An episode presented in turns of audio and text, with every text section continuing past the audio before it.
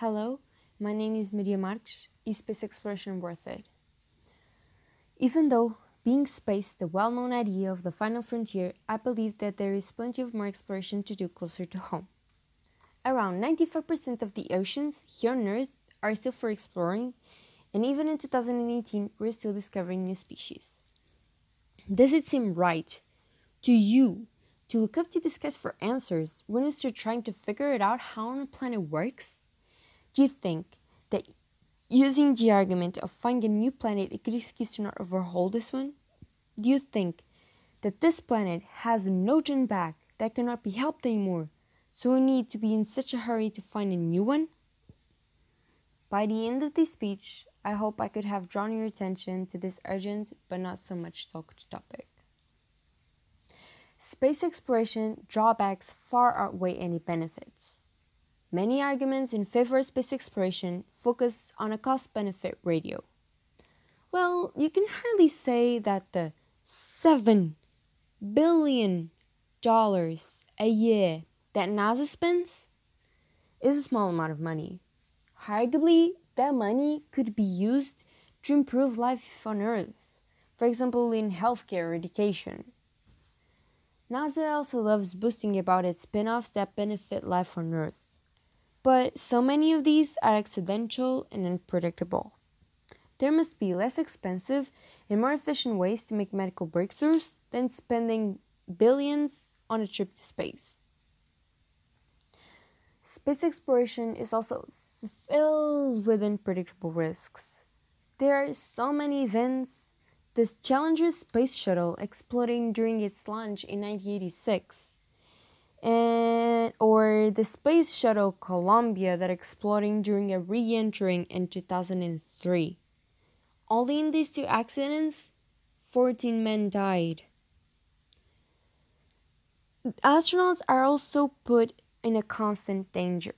They face a lot of risks when travel far beyond Earth, and radiation is one of those risks, since they are way more closer to the sun and less protected. But what about unmanned space props? Well, they are often considered the best choices for space exploration because they do not put human lives at risk, they don't need space for human comfort or needs, and they are relatively cheaper to launch. However, there are also disadvantages for unmanned props, including the fact that they cannot adapt to unforeseen circumstances. A good example of this is the Mars Climate Orbiter, which received incorrect coordinates to land and burned on entering before being able to send any data about Mars. More than $120 million were wasted on this investigation. And you might say, technology is improving, so the probability of error to occur is lowering, so it's getting safer.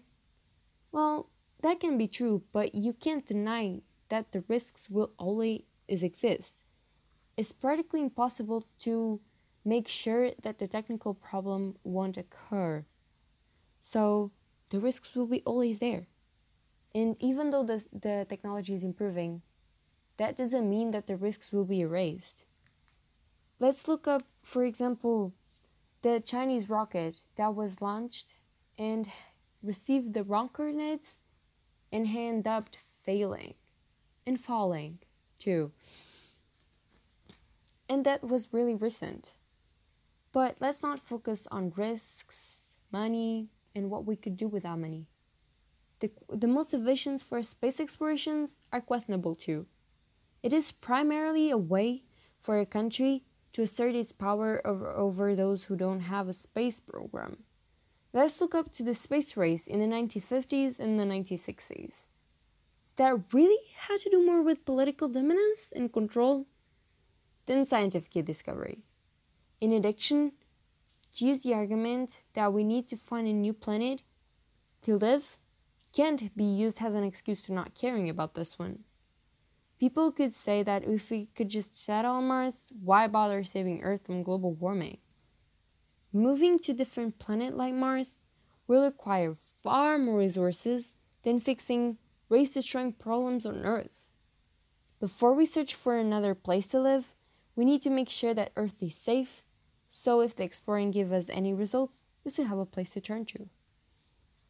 All things considered, I much rather see the humans trying to preserve and taking care of our beautiful pale blue dot than seeing them wasting money, resources, precious time, and putting lives at risk for something unsure. After making sure that Earth is safe, then yeah, we can waste all of that in in, the future where it might or not find a new place to live in. So, what do you think? Is space exploration really worth it right now? Thank you.